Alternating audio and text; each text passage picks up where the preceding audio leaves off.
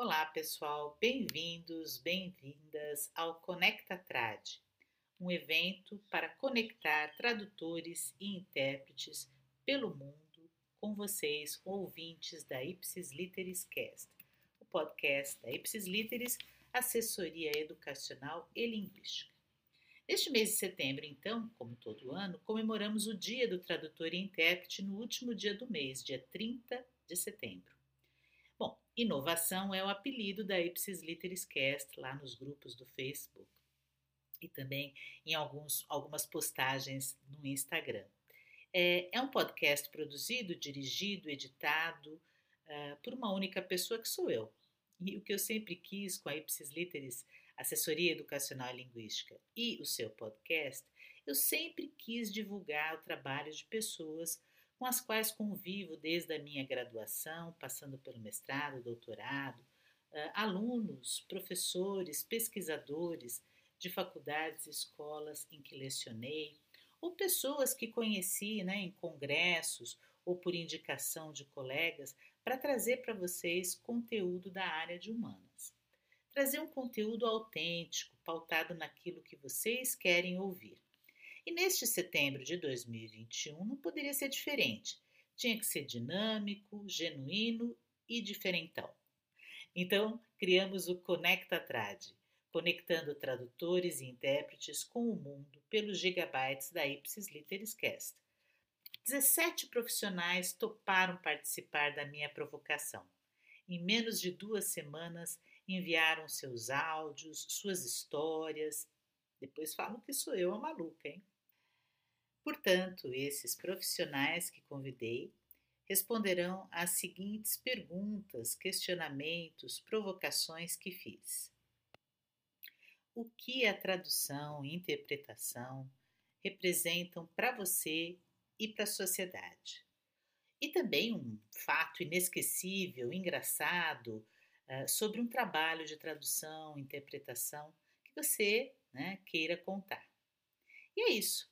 Depois dos depoimentos, vou trazer no quadro Navega pela Cultura e Tecnologia indicações, referências bibliográficas para quem quiser estudar ou que já esteja estudando tradução e interpretação. São indicações dos meus convidados, profissionais que participam deste mês comigo no Conecta Trad e algumas indicações que eu também vou dar. Eh, na descrição de cada episódio, vocês encontram as biodatas resumidas, referências dessas uh, obras que são mencionadas. Uh, serão quatro ou cinco episódios. Quando que eles vão sair, não sei. Durante setembro. Vocês acompanhem aí nas redes sociais, pelo Insta, pelo Facebook, LinkedIn, WhatsApp. Toda, toda semana vocês vão ter um episódio novo e curto, bem curto. É aquela história de contar a sua história rapidinho. Contou a sua história, trouxe o seu, a sua contribuição e aí depois vocês vão poder entrar em contato com cada um deles, porque lá na descrição do episódio tem o e-mail, o Insta, o Facebook que eles deixaram, tá certo? Então é isso, gente. Espero que vocês se divirtam, espero que vocês ouçam, reflitam e interajam, né? Por que não? Interajam a respeito de cada episódio. É, temos o nosso grupo lá no Facebook de ouvintes da Ipsis Literis Cast. Então é isso. Eu conto com a participação de vocês e espero que vocês ah, acompanhem e enviem a opinião de vocês a respeito do Conecta Trad. Não vou garantir que vai ter uma outra edição ano que vem, mas quem sabe? Talvez vocês me ajudem a criar próximo Conecta Trad 2022. Então vamos começar? Bem-vindos, bem-vindas ao 17º episódio da segunda temporada da Ipsis Literis Cast, o podcast da Ipsis Literis Assessoria Educacional e Linguística. E este é o último episódio do nosso Conecta Trad 2021, uma série de depoimentos é, dedicados agora em setembro de 2021 ao Dia do Tradutor e Intérprete, comemorado no dia 30 de setembro. Uh, e é muito bacana saber que eu pude contar com a participação desses amigos, amigas, uh, com quem eu compartilho trabalho de tradução, é, mentoria na Abrates, sala de aula né, nas faculdades e, e cursos em que estive é, e, e, que ainda estou, né? enfim, é, o pessoal que esteve aqui conosco, também alunos, ex-alunos já formados que estão aí na profissão. Quero agradecer a cada um de vocês, Alessandra, Patrícia, Sandra Guerreiro, Carolina Ventura, a Vera Lúcia, Luciano Bezerra, Ana Júlia Perrote Garcia, Fátima Abate, Jéssica Oliveira, Simone Rezende, Kátia Santana, Amanda Moura, Thelma Ferreira e agora trago neste último episódio William Cassimiro. Então, ah, antes de mais nada, o meu agradecimento a todos vocês que passaram aqui, uh, toparam participar dessa minha invenção, né, dessa criação uh, do Conecta Trad, que nada mais, nada menos do que é uma oportunidade, né, para que vocês pudessem contar um pouquinho da carreira de vocês, uh, dar depoimentos, contar os causos, não é? indicar livros, nós tivemos a indicação né, bem rica de referências bibliográficas para quem está querendo investir na carreira de tradutor e intérprete. Em todas as descrições dos nossos episódios, vocês encontram as biodatas dos nossos convidados e a indicação dos livros. Uh, também tive a oportunidade de trazer a editora Contexto, né, nossa parceira, uh, com uh, dois livros um deles no episódio passado e um outro que a gente já vai comentar aqui no nosso quadro Navega pela Cultura e Tecnologia. Bem, e neste 17 episódio, então, trazemos dois depoimentos. O primeiro de William Casimiro, que já esteve conosco na primeira temporada. Uh, no episódio 23, o William nos deu uma entrevista exclusiva. Quem não ouviu, busque lá pelo episódio 23 aí no seu aplicativo de áudio. É, é, uma entrevista maravilhosa, incrível, eu recomendo. E hoje ele retorna para dar seu depoimento né, uh, aqui no Conecta Trad. E em seguida nós temos um segundo depoimento. Vocês ouvirão o depoimento desta que vos fala, Cissa Lopes. Vou contar para vocês três causos é, dessa minha carreira aí de 30 e poucos anos como tradutor e intérprete. Ai, ai, só três, viu? Escolhi a dedo, porque tem mais, é claro. Mas eu vou aí é, ilustrar um pouquinho a, a, minha carreira como tradutora e como intérprete, né? Um, um fato aí inusitado.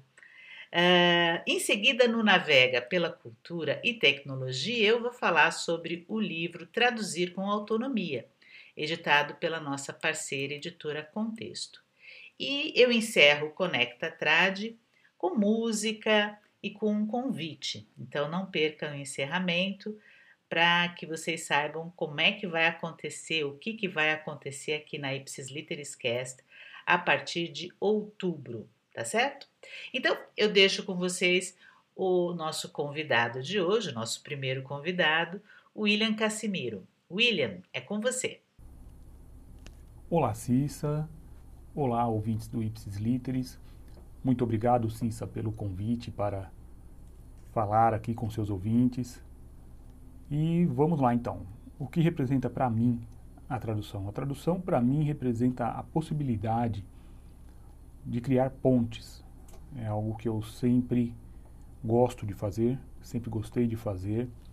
Né? E quem me conhece há mais tempo também já sabe disso. Mesmo antes de eu entrar na tradução, eu sempre que podia fazia pontes entre amigos, entre profissionais diversos. Olha, fulano faz tal coisa, ciclano precisa de tal coisa. Eu conectava esses mundos, né? fui sempre uma pessoa que fez esse tipo de conexão. E na tradução isso se torna algo muito maior, né? Você pode permitir que empresas façam negócios, você pode permitir que histórias de uma cultura passem para outras. E isso é muito, muito gratificante. Então, para mim, a tradução representa a tradução, quando eu digo tradução, claro, englobo aí a interpretação também, a, também a interpretação de Libras, línguas de sinais. Para mim, a tradução é a criação de pontes. A criação de pontes entre culturas, entre mercados, enfim, entre pessoas. Bom, um fato inusitado aqui, né? Você me pediu um fato e eu vou te contar um fato que é também uma homenagem a um professor da, da USP, onde eu estudei, que é o professor Francis Albert.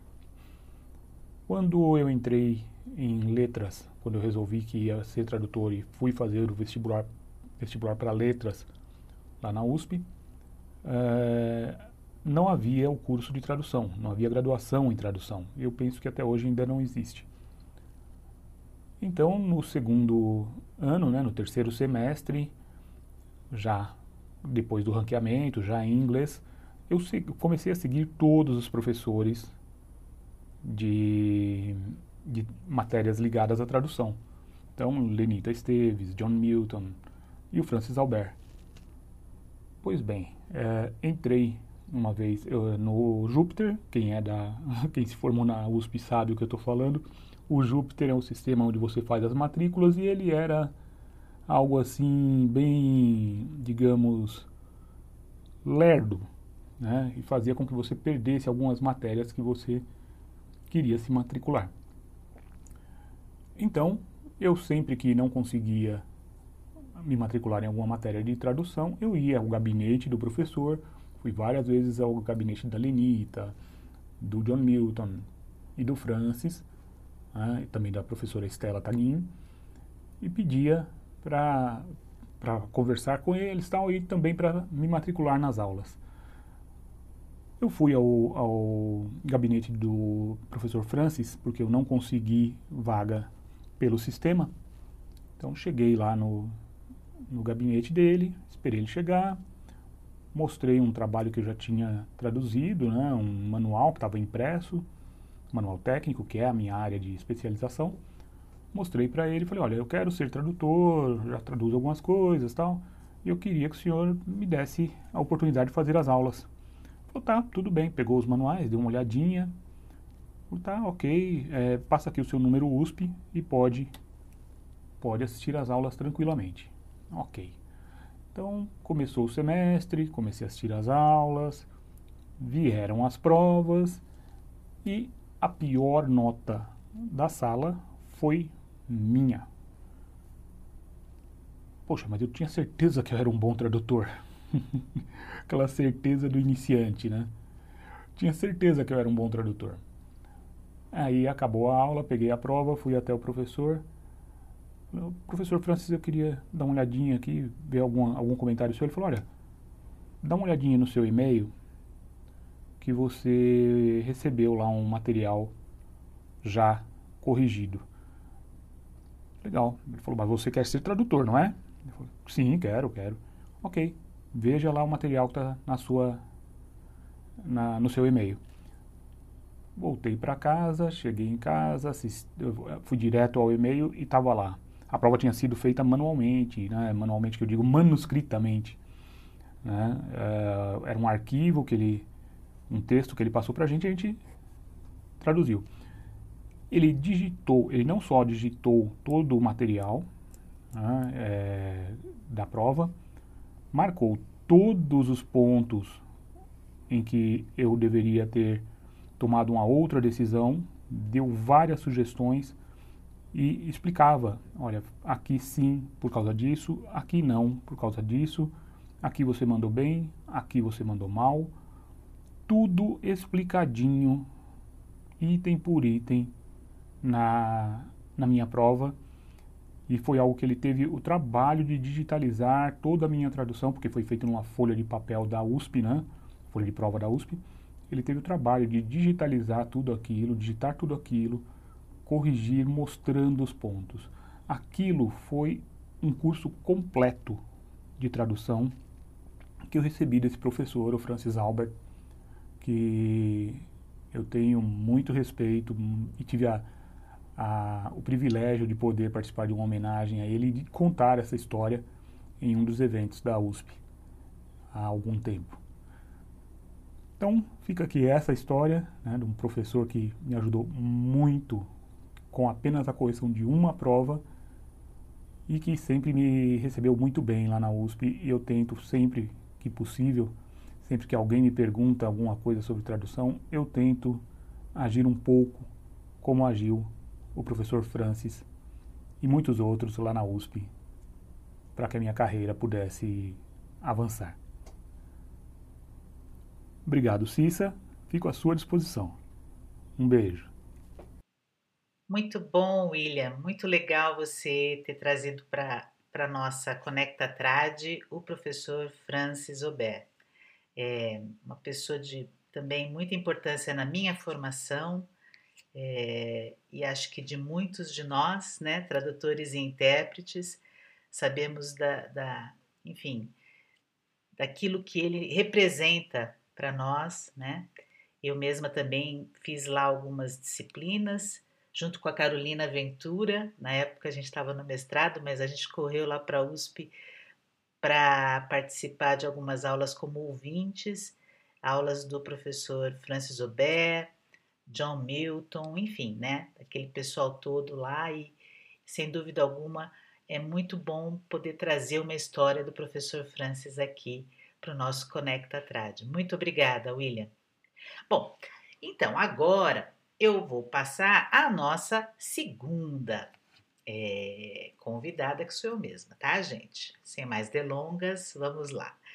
É, bom, eu decidi participar, obviamente, do último episódio, afinal de contas, é, essa criação aqui também é, mereceria a minha participação com algumas histórias. E eu escolhi três, né? É, tenho várias, mas escolhi três. Duas do começo da minha carreira.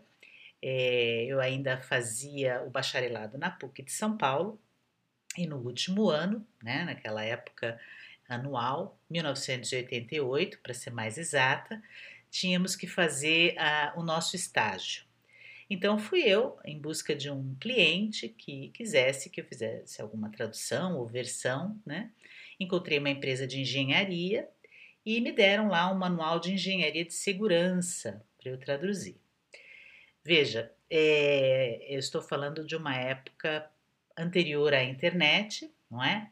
Basicamente, nós tínhamos lá alguns dicionários no Brasil. Uh, o mais conhecido era o dicionário da antiga Enciclopédia da Barça, uh, pouquíssimos dicionários técnicos, então fui eu lá traduzir o Manual de Engenharia de Segurança. Quando eu entreguei o trabalho, é, a pessoa que, que, enfim, né, me colocou lá para fazer isso, sem remuneração, porque era estágio não remunerado, é, ela devolveu e falou assim: Olha, o texto tá ótimo, tá super bom, super bem escrito. O problema é a parte terminológica. Claro, né, gente? Eu não tinha dicionário técnico, não havia na época, então a terminologia, os termos específicos da área de engenharia de segurança, esses termos realmente me fugiram. É, eu lembro que só depois de alguns anos eu consegui comprar um dicionário técnico é, mais geral, assim, né? E esse dicionário, você abria assim, parecia que ele estava que ele tinha sido datilografado, né? Mas enfim, a pessoa me deu uma série de outros manuais em português, né, de engenharia de segurança, e eu fiquei lá tardes e tardes é, tentando né, localizar ali a terminologia. Isso é para vocês terem uma ideia da importância né, desses dicionários é, terminológicos ou glossários. A segunda história, também ainda no começo de carreira, eu estava terminando lá a faculdade para eu poder trabalhar, eu tive que, é, enfim, é, aceitar um emprego como bancária. Então, eu trabalhei alguns anos lá como bancária para poder bancar meus estudos. E aí, o meu chefe no banco é, era um aficionado por boliche. E aí ele me contratou, e aí sim, né? Contratou mesmo, me pagou, para que eu traduzisse um livro sobre boliche. Agora eu pergunto para vocês, o que eu sabia sobre boliche? Nada, né? De novo, final dos anos 80, não havia internet, não havia dicionários da área, muito menos. E aí a solução óbvia, já que eu já tinha percebido isso lá no meu estágio, eu tinha que conhecer os termos e não teve outro jeito a não ser ir jogar boliche, uh, observar tudo que havia lá, né? Perguntar para as pessoas que jogavam boliche, desde o, o óleo que. Até hoje eu lembro, hein, gente? Ó, o óleo que que colocam lá na pista, o tipo de sapato, ah, as bolas, né, os buracos, enfim, tudo, pino, o que acontece por trás, né, quando levantam os pinos, tudo eu tive que fazer um estágio, né, dentro de um, um lugar ali, aqui em São Paulo, lá em São Paulo, em Santo Amaro, é, que era só para jogar boliche, eu fiquei lá e aí eu fui percebendo, né, quais eram, de novo, né, os termos específicos do jogo de boliche. E a minha terceira e última história já é uma história como intérprete. Olha só, é, 1995 eu trabalhava numa escola de idiomas, também era tradutora, e eu é, é, já tinha me formado, né? E eu disponibilizava trabalho é, na própria escola de idiomas como tradutora e intérprete. E naquela época veio ao Brasil pela primeira vez um cantor pop, ah, conhecido pelo grupo que teve né, eh, nos anos 80, Culture Club. E depois que o, o, grupo terminou, ele começou a cantar solo. Boy George veio ao Brasil em 1995. E a escola foi contratada para fornecer serviços de interpretação e aí vai o primeiro problema, o primeiro erro, né? Porque a escola só tinha a mim como especializada, como pessoa que pudesse né, trabalhar. Uma coisa é você fazer tradução, outra coisa é você fazer interpretação. Hoje nós sabemos muito bem que intérprete tem que ter né, o seu par para que possa é, enfim, sair depois de algumas horas, entra o outro intérprete ou a intérprete, vão né, revezando. Mas naquela época ninguém pensou nisso. E foi ofertado então para a escola o serviço de interpretação da turnê de Boy George no Brasil em 1995.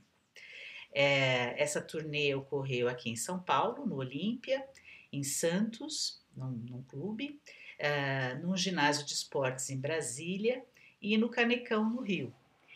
E só tinha eu como intérprete. Então, fiz minha malinha, fui para o primeiro hotel, Transamérica, lá em São Paulo, e lá fiquei por uma semana. Mas confesso a vocês que o desgaste foi absurdo. Claro, eu era a intérprete não só do, do cantor Boy George, mas como da produção inteira, né, dos ingleses, a banda, a produção brasileira. Então eu ficava lá, né, é, durante o dia trabalhando com as produções. À noite eu ia para os shows. Uh, depois dos shows, a banda e o cantor Boy George, é, enfim, saíam pela noite, né, para jantar, para dançar, etc. e tal. Então, eu chegava às vezes no hotel quatro horas da manhã, só que às 8 da manhã o pessoal já estava tocando lá no meu quarto, porque a produção precisava arrumar as coisas para o próximo show ou para a próxima viagem, enfim, né? Um, e circunstâncias assim engraçadíssimas. Ele é uma pessoa, foi uma pessoa muito, um, uma, um amor de pessoa comigo, adorável. Né? Ele falava que eu era a boca dele aqui no Brasil e a gente, enfim, criou ali um vínculo.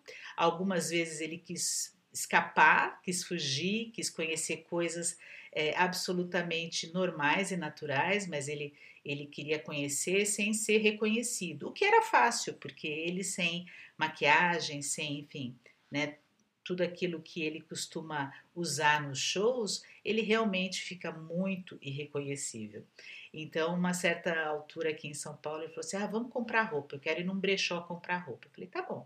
E lá fomos nós num carro e atrás um carro com seguranças.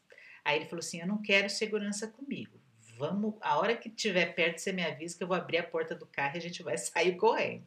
E assim foi, pela Rua Augusta, saímos correndo, seguranças é, não sabiam o que fazer, mas conseguimos despistá-los.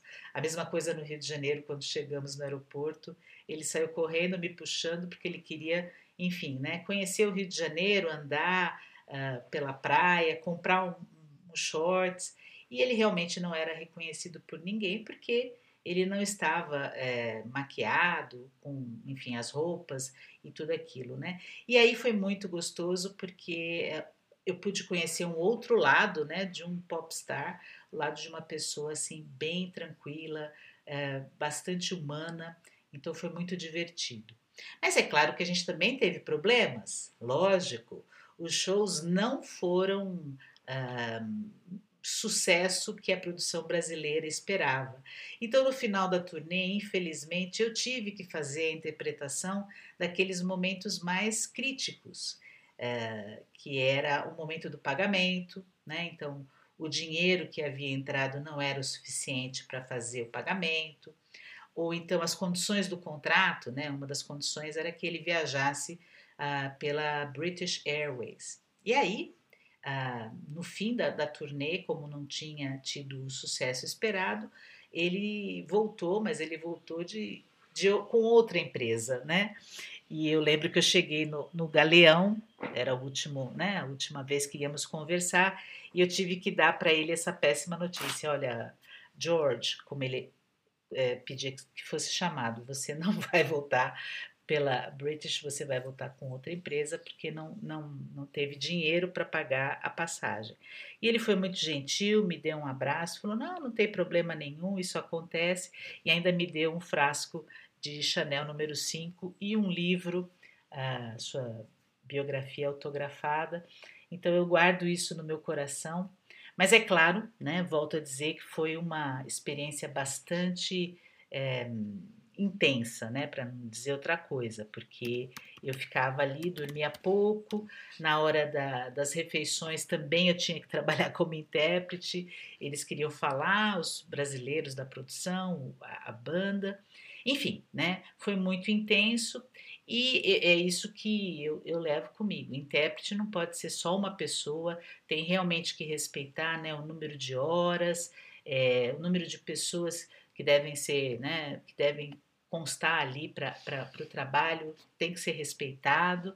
Mas, enfim, foi uma experiência bem bacana quando ele esteve aqui no Brasil para lançar Cheapness and Beauty. Uh, e aí vocês vão encontrar né, no YouTube Boy George Interview 1995. Lá pelo 22 eu apareço ao lado dele, estou lá fazendo a interpretação com repórteres, jornalistas, muitas entrevistas, né? Mas aí sobre as entrevistas e sobre os entreveros com o pessoal do jornalismo. Essa é uma outra história que eu conto num outro episódio, tá bom, gente? É, fica aqui então a minha, o meu depoimento. É, eu considero tradução, né? O, traduzir é conectar pessoas, culturas, pensamentos e muito mais, né? É, valorize o profissional de tradução e interpretação, é, seja ele tradução de qualquer língua para o português ou do português para qualquer língua, seja ele intérprete simultâneo, intérprete uh, consecutivo, intérprete de libras, não é? Uh, o revisor né, das traduções, né, que é um parceiro da gente, a gente precisa realmente valorizar esses profissionais. E é isso, né? Meu depoimento e a minha, a minha as minhas três historinhas ficam aí registradas para vocês. Espero que vocês tenham gostado. E a seguir, no quadro Navega pela Cultura e Tecnologia, vamos falar sobre um livro, um livro para tradutores iniciantes. Não percam!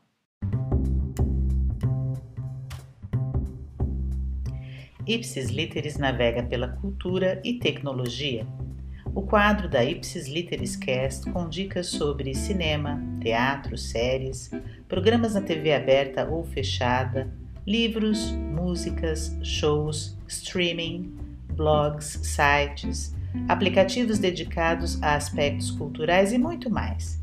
Bora lá navegar?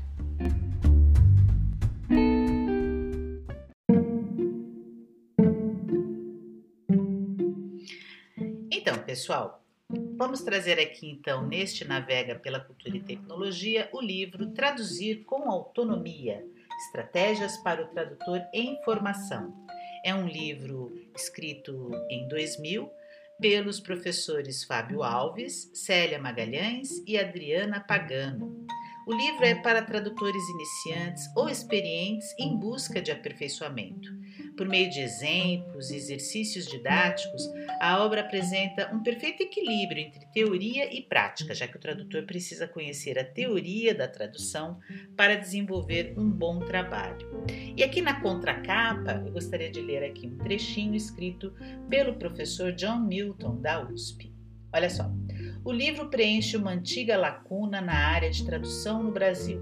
Um livro prático e que ao mesmo tempo possui forte embasamento teórico. Os três autores deixam explícita ao longo de toda a obra sua convicção de que o tradutor tem de contar com um sólido conhecimento da teoria de tradução que muito pode ajudá-lo em seu trabalho, e reafirmam que a tradução não é somente a transferência automática e impensada de palavras soltas de uma língua para outra.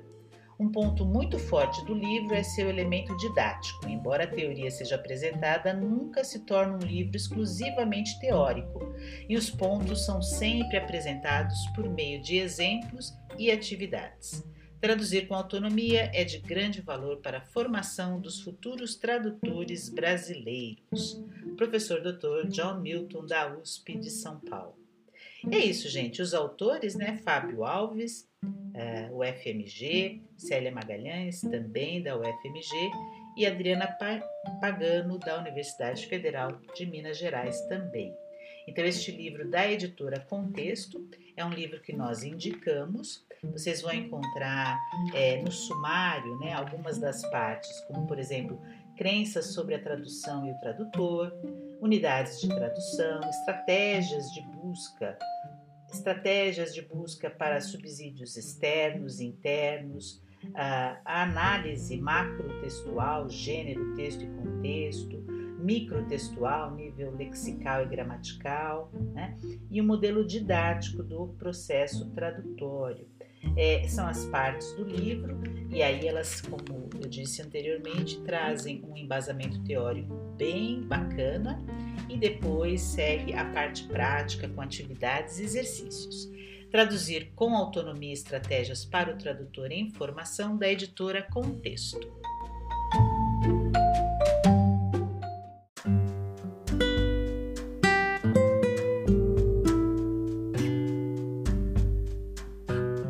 E assim encerramos este 17º episódio da segunda temporada da Ipsis Literis Cast na série Conecta Trad, uma série dedicada aos tradutores e intérpretes agora no mês de setembro. Conecta Trad 2021 agradece as participações de Alessandra Harmel, Patrícia Jimenez, Sandra Guerreiro, Carolina Ventura, Vera Lúcia Ramos, Luciano Bezerra, Ana Júlia Perrotti Garcia, Fátima Bate, Jéssica Oliveira, Simone Rezende, Kátia Santana, Amanda Moura, Thelma Ferreira, William Cassimiro e desta que vos fala, Cissa Lopes.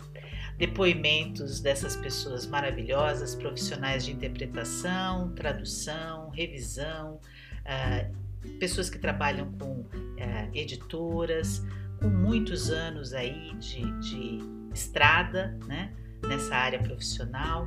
Quero parabenizar vocês todos que estão nos ouvindo.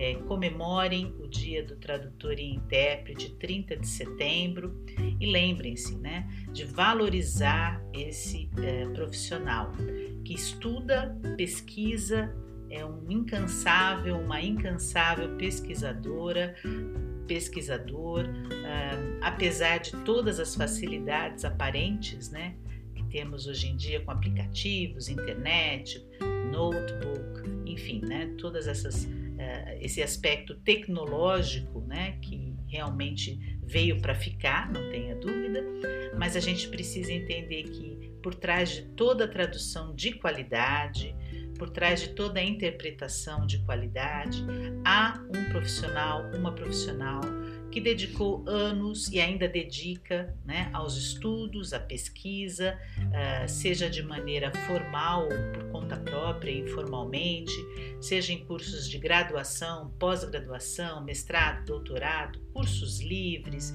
cursos de extensão. E eu acho que nessa, nesse período pandêmico, a partir de 2020, nós tivemos aí uma, uma grande gama de possibilidades, né? é, pela internet, com cursos, palestras, uh, podcasts, enfim, uma série de, de uma variedade né, de, de fontes, né, de sources, para que a gente pudesse aí aprimorar ainda mais e até mesmo é, aproximar ainda mais os tradutores e intérpretes da sociedade e do seu próprio grupo. É por isso que a criação do Conecta Trad tem esse nome de conexão, né? conectar, apresentar, mostrar para todos quem são tradutores e intérpretes, né? do que vivem, o que comem, onde moram, né? o que fazem, enfim, é uma brincadeira, mas é, é essa que é a ideia, porque às vezes a gente é, simplesmente não, não é mencionada, né? Ah, eu li, eu li um livro, é uma tradução? Ah, não sei, eu li o livro, a história é ótima e bola para frente. É, aqui fica o meu pedido, né? Na próxima vez que você for ler um livro, né, dê uma olhadinha ali, né, na parte é, descritiva do livro, se houve um tradutor, uma tradutora, ou uma equipe de tradutores. Da próxima vez que você assistir a um programa de TV, observe lá o intérprete de Libras, normalmente ali na, na televisão, no cantinho direito ou esquerdo, enfim. É, ou quando você for, enfim, né, a um cinema ou assistir a um vídeo, um filme, é, veja, tem lá as legendas, né, então o pessoal da legendagem também aqui fica a nossa homenagem, ou a um filme dublado, claro que houve um tradutor, né, que teve que fazer toda a, tra a tradução do script original para depois passar para o dublador. Lembrando que dublador não é o tradutor, dublador é, é, precisa ser um ator, uma atriz, e aí ele vai emprestar a voz para o personagem. Antes disso, nós temos uh, o profissional de tradução que precisa traduzir aquele script do filme uh, para o português, no nosso caso aqui. Espero que vocês tenham então curtido essa série uh, de depoimentos dicas de estudo, livros que vocês aí curtam bastante é, e possam ouvir novamente a hora que quiser, porque a gente está aqui no Spotify, na Anchor FM, Google Podcasts, Breaker, uh, Public Radio, será Radio Public. Ah, não, é Radio Public. é, e a hora que vocês quiserem também, vocês podem entrar no portal ipsisliteris.com. Lá vocês também encontram os nossos episódios neste um ano e meio, quase um ano e seis, sete meses, né, de Ipsis Literis Cast. Uh, quero agradecer a todos que passaram por aqui e avisá-los, avisá-las que a partir de outubro teremos outros temas, talvez menos acadêmicos, mais eh, relacionados ao nosso dia a dia, à vida, né? Mas sempre teremos aqui o nosso espaço para educação, letras, tradução, psicologia, história, enfim, a parte acadêmica é mantida. Mas teremos aqui um acréscimo que vocês vão ver a partir de outubro com outros assuntos, outros temas. Bem, e no dia 30 de setembro, convido todos vocês para assistir a uma live que eu vou fazer no Insta, dia 30 de setembro, 18h30, vou estar tá lá para conversar um pouquinho mais com vocês sobre uh, tradução e interpretação. Também é uma outra forma de homenagear a todos os profissionais. Mais uma vez agradeço a todos vocês ouvintes, a todos que participaram desta série e quem sabe em 2022 a gente não volte em setembro com mais depoimentos. Dê a sua opinião, mande aí nas redes sociais da Ipsis Literis, Assessoria Educacional e Linguística. Mande perguntas, uh, todos os nossos convidados têm lá na descrição né, dos episódios o contato, as redes sociais, os sites. Então, fiquem aí à vontade para entrar em contato com eles e comigo também, Cissa Lopes, aqui à disposição de vocês. Um beijo grande no coração de cada um e a gente se vê em outubro.